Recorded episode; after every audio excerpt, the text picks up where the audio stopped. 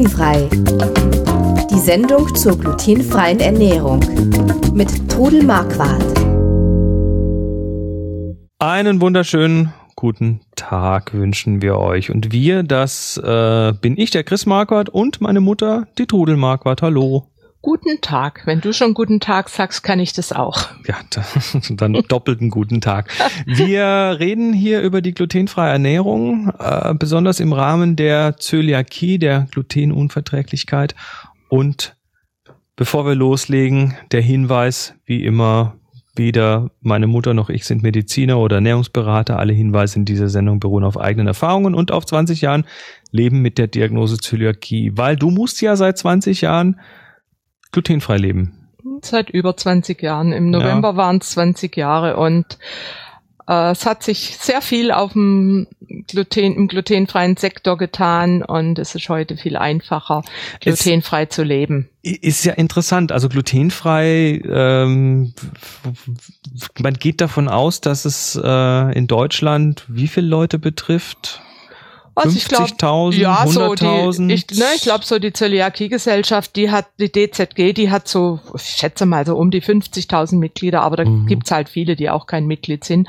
Und es gibt eine hohe Dunkelziffer. Also als ich damals die Diagnose gekriegt habe, hat's geheißen etwa einer auf 700. Heute heißt einer auf 100 bis 200. Okay. Und mhm. was natürlich so ein bisschen dem, äh, den ich sag mal, den Herstellern Vorschub geleistet hat, weil es gibt heute wesentlich mehr Produkte, es gibt heute mhm. wesentlich mehr Mehlmischungen und sonst welche Dinge, ist natürlich auch so ein bisschen, das ist glaube ich so schwappt aus den USA rüber, der, der Trend, dass, äh, dass Leute glutenfrei leben, weil es halt auch ein bisschen schick ist gerade.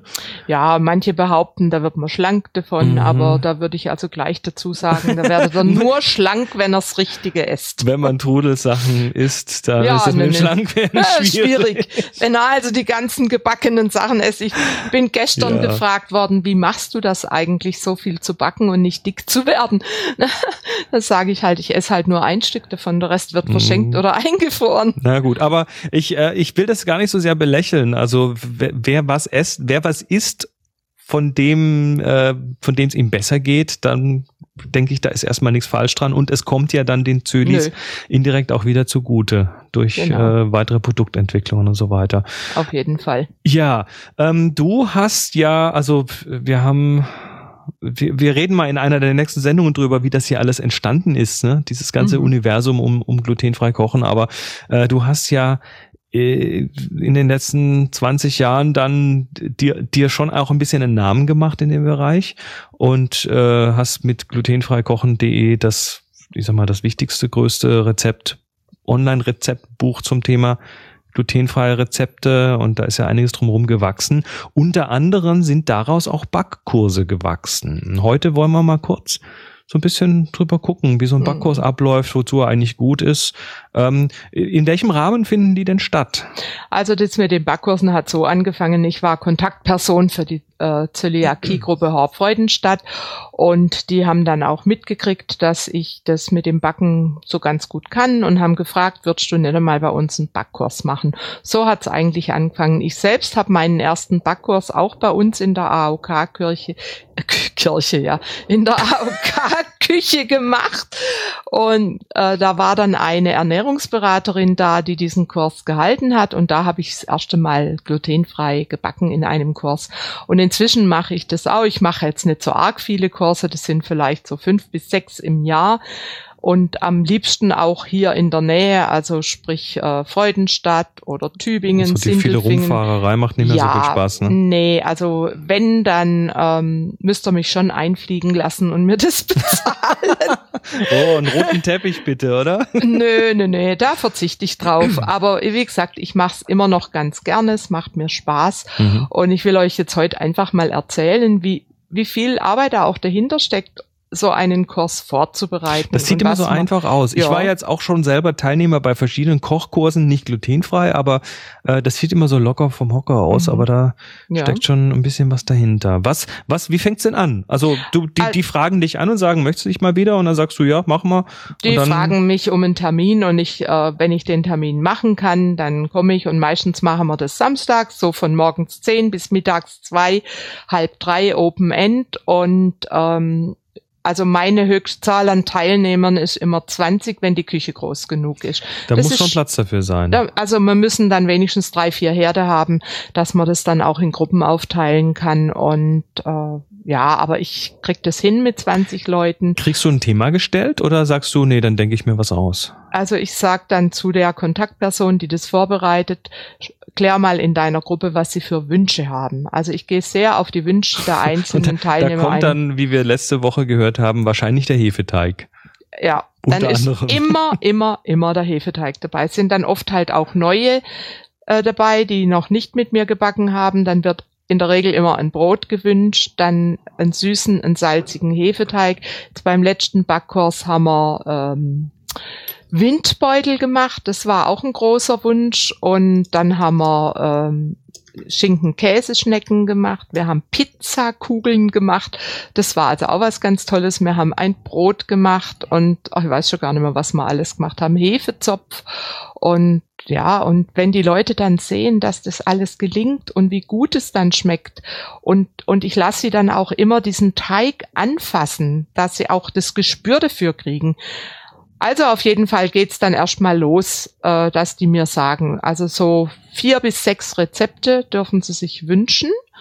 Und ich, äh, also wie gesagt, ich muss dann eben diese Rezepte raussuchen aus meinem Fundus und drucke sie dann aus. Also dass jeder dann dort das Rezept auch dann in der Hand hat. Ja, ich mache dann immer in so eine Prospekthülle rein die Rezepte, dass jeder das in der Hand hat. Und dann muss ich mir nach diesen Rezepten mache ich mir dann einen Plan. Da steht dann drauf von mir aus Backkurs Horb und Zutaten für die einzelnen Rezepte. Ach so, das muss natürlich auch alles irgendwie organisiert werden. Logo, Logo. Und du, also, du, du lässt also die Leute nichts mitbringen, sondern nein, die, nein, nein. Die, die, also, du kaufst für die ein. Mir ist es am liebsten, wenn ich alles komplett mitbringe, dann weiß ich, dass ich das habe, was ich brauche.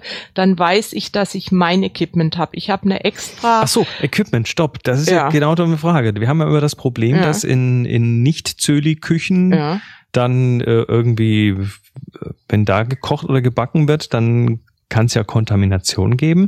Eben. Ähm, und wenn du jetzt in eine AOK-Küche gehst, dann ist die ja, wird ja für alles Mögliche verwendet und mit Sicherheit für glutenhaltige Sachen. Ist dann erstmal der erste Schritt dort äh, eine große Putzsession zu machen also oder wie erst, sieht das aus? Der erste Schritt ist, dass die Kontaktperson mit ein, zwei Helfern alle Arbeitsplatten abwäscht, guckt, dass die Backbleche sauber sind und dass es so rundrum sauber also ist. Also erstmal so eine Putzkolonne quasi durchschicken. Ja, aber wie gesagt, eine halbe Stunde einmal äh, ja. Das Gröbste. Wir haben jetzt diesmal das Glück gehabt, in der AOK-Küche in Horb zu sein, die nagelneu ist. Das war natürlich klasse. Das macht's einfacher. Das macht's einfacher. Aber ich bringe mein komplettes Equipment mit. Ich habe eine äh, große Box nur für die Backkurse. Da ist meine Küchenmaschine drin, da ist mein Nudelholz drin, der Teigschaber, die Silikonunterlagen, die äh, Dauerbackfolien, Backpapier, sogar ein Schneidebrett ist dabei, weil das eben dort oft auch so ist in den Küchen, dass dann schöne große Holzbretter da sind. Mhm. Und deshalb bringe ich mir diese Sachen mit, wo Backform zum Beispiel. Für diese Pizzakugeln haben wir eine runde Backform gebraucht. Die bringe ich dann mit, dass so da eben Messer gar keine? Gefahr ist. Messer brauche ich nicht mitbringen. Die kann man von vor Nein, vor Messer, Löffel, Edelstahlbesteck, das reiben wir meistens nochmal ab, aber das äh, benutze ich in den Küchen. Aber sonst bringe ich also gerne eben alles mit, wo in irgendeiner Form Gefahr der Kontamination ist. Mhm.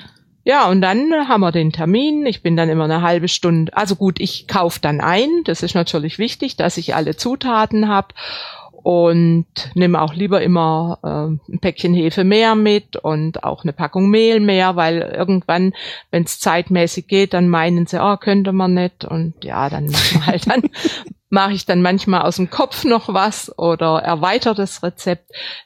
Ja, Laugengebäck wird auch immer gewünscht. Und Lauge, hab, Lauge ist Lauge. aber nicht ganz ungefährlich, oder? Ja, das muss man mit Einmalhandschuhen, muss man die, die ätzt halt und da gucke ich haben, dann auch. Haben wir auch noch nicht wirklich drüber geredet hier, so Können richtig wir mal machen. Laugengebäck. Das, das wäre ja, mal ein Thema. Ja, das wäre auch mal ein Thema, genau.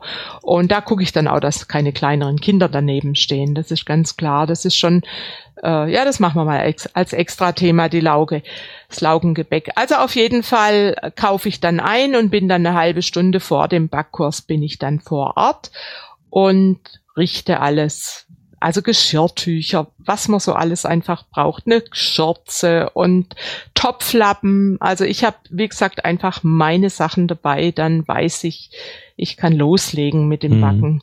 Und dann bereite ich eben alles vor und ich mache dann in der Regel einen Hefeteig zeige ich erstmal so, wie ich das im Rezept Hefeteig erklärt habe oder im letzten Podcast haben wir das ja genau erklärt, zeige ich den Teilnehmern, wie dieser Hefeteig entsteht und wie er sich anfühlt. Ich gebe dann ein Stückchen Hefeteig in die Hand, dass sie merken, so klebt er jetzt. Mhm. Dann nach 15 Minuten nochmal, oh, jetzt klebt er ja auf einmal nicht mehr. Und dass das ist einfach, schon wichtig, dass man das ja, auch mal erfährt oder äh, begreift, quasi im wahrsten Sinne des Wortes begreift. Das sagen mir ja. die, die Teilnehmer auch immer, wie toll das ist, dass, dass ich ihnen das einfach so aus meiner Erfahrung weitergebe und sie da das anfassen lasse. Und dann teile ich das ein in Gruppen. Also letztes Mal habe ich sogar zwei Küchenmaschinen mitgebracht. Ich habe ja eine für meine Backkurse und meine eigene, dass man eben dann schon ein zweites Rezept anfangen konnte. Und dann teile ich das in Gruppen auf und dann äh, dürfen die ihren nächstes Rezept Hefeteig machen. Und ich bin dann aber immer da für Fragen. Und ich gebe dann auch immer einem das Rezept in die Hand dass er aufpasst oder eine, dass sie aufpasst, dass ich auch alle Zutaten reintue. Denn wenn man zwischendurch Fragen gestellt kriegt, kann das mal passieren, dass man tatsächlich was vergisst. Das wäre dann schade, wenn der Hefeteig ohne Hefe gebacken wird. Ja, das ist mir einmal zu Hause passiert. Aber sowas, ja, ja, ja, sowas passiert einem nur einmal. Ich habe mal mit einer Gruppe einen Brotteig gemacht und habe auch gedacht, mein Gott, warum ist dieser Teig heute so anders? Und dann habe ich überlegt und dann habe ich gemerkt, naja klar, sind die Flocken noch nicht drin. Und deshalb kriegt jetzt immer einer das Rezept in die mhm. Hand. Kontrolle quasi. Qualitätssicherung nennt man das. Assistent. Aha. Genau. Und einfach gucken, dass ich nichts vergesse und, und dann verteile ich das und jede Gruppe macht dann eigenständig ein Rezept und ich bin dann einfach da um, oder sie kommen dann und sagen, ist das jetzt so richtig und ist der noch zu weich? Und ich bin eigentlich auch immer froh, wenn mal ein Fehler passiert oder der Teig wirklich zu weich ist, dass ich auch zeigen kann, was man dann damit macht. Wie man es retten kann. Oder wenn er zu trocken ist, wie viel Flüssigkeit gebe ich zu? Mhm. Da muss man sich einfach immer herantasten an die Konsistenz, die man möchte. Hm. Ja, und dann, äh, wenn wir dann alles gebacken haben, dann setzen wir uns alle gemütlich hin, dann gibt's Kaffee und die Sachen zum Probieren. Äh, die, die natürlich für ihre Angehörigen gebacken haben, die dürfen was mit nach Hause nehmen für Kind oder Ehemann. Bei den Ehemännern kommen meistens die Frauen zum Backen. Echt? Ja, leider. Ich finde es was, sehr. Ich mein, ja. Wenn, wenn ich jetzt Zöliakie hätte, also ja. ich, ich würde, ich meine, ich bin froh, dass ich es nicht habe, aber äh, ich finde Kochen und Backen sowas Schönes. Ja. Und äh, du würdest da mitmachen, ein ganz selbstgemachtes klar. Ja. Essen. Also ja. mal, ich möchte mal hier, ich möchte mal hier alle Männer aufrufen mhm. oder alle alle Frauen, die jetzt zuhören, äh, deren Männer Zöliakie haben, äh, verdonnert die mal bitte dazu, das hier sich anzuhören. Äh, liebe liebe Geschlechtsgenossen, ihr ja. auf auf jetzt. Reißt Auf. euch mal zusammen, so ein bisschen. Mhm. Also, hallo, das geht doch nicht. Ein bisschen in die Küche stehen und das selber machen. Ihr werdet sehen, wenn man was selber gebacken oder gekocht hat, dann schmeckt das auch besser, weil man weiß genau, was drin ist, man weiß genau, wie es entstanden ist und das fördert den Genuss und zwar ganz ungemein. Mhm. Also, also ein bis zwei Männer sind in der Regel bei 20 Leuten mhm. dabei, wenn. Also letztes Mal war ein Mann und ein äh, Teenager dabei, der für den ist es auch toll, wenn er das selbst lernt. Klar. Und ja, Natürlich. ich finde es auch ganz wichtig. Und was ich auch noch sagen will bei den Kursen, bringt eure Kinder mit. Mhm. Manche denken, ah, das ist einfacher, wenn ich mein Kind nicht dabei habe. Nein, bringt eure Kinder mit. Erstens mal ist es wichtig, dass die Kinder sehen, ich bin nicht alleine.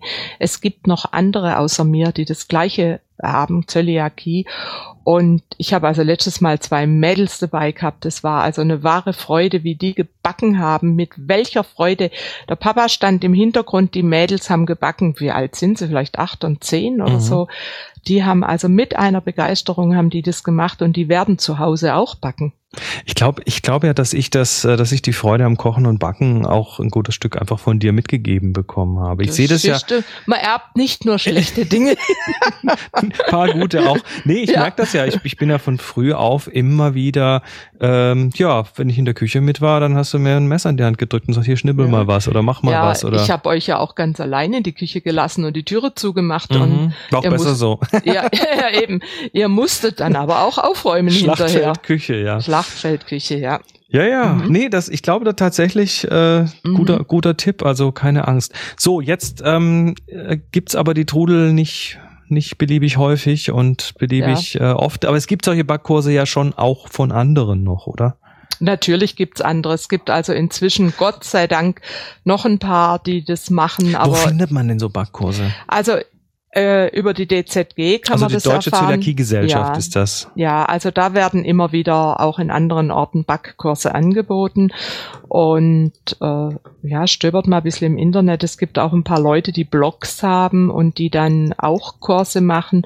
Also zum Beispiel die Alexandra Merkle, die hält in der Volkshochschule in, ich glaube in Weiblingen oder Winnenden hält die Kurse und dann gibt's eine Tanja Gruber, die wohnt in Herrieden, die macht auch Backkurse vor Ort es gibt schon einige Leute, die das machen, aber zu wenige. Mir wird immer, ich werde immer wieder gefragt, von Bochum, von Köln, von überall her, kannst du nicht auch mal zu uns kommen? Aber ich es wird zu viel. Der, ich der, Fluch, nicht. der Fluch des Internets. Vielleicht ja. müsste man, obwohl das die Selbsterfahrung und das Anfassen natürlich ganz wichtig ist, aber das vielleicht, ist vielleicht müssten wir mal, gibt es denn hier im Publikum vielleicht jemand, der Video produzieren kann? Also dass man das vielleicht mal in irgendeiner Form tatsächlich auch ähm, so, so bisschen visueller zum Nachweis. Es ist nur so eine Idee gerade, aber. Also wenn jemand Lust hat, das mal zu machen und mich mal zu filmen beim Backen, dass man das also wirklich sehen kann, äh, dann bin ich dabei. Ja. Am besten vor Ort mit meinen Gerätschaften. Wobei das nicht, nicht unbedingt 100% ersetzen kann, dass man tatsächlich mhm. dann sowas auch mal anfasst. Aber es hilft, glaube ich, schon ein ganzes Stück weiter. Ja, ich habe auch schon mal eine Mail gekriegt von einem Herrn, der gemeint hat, du könntest doch auch YouTube-Filmchen machen.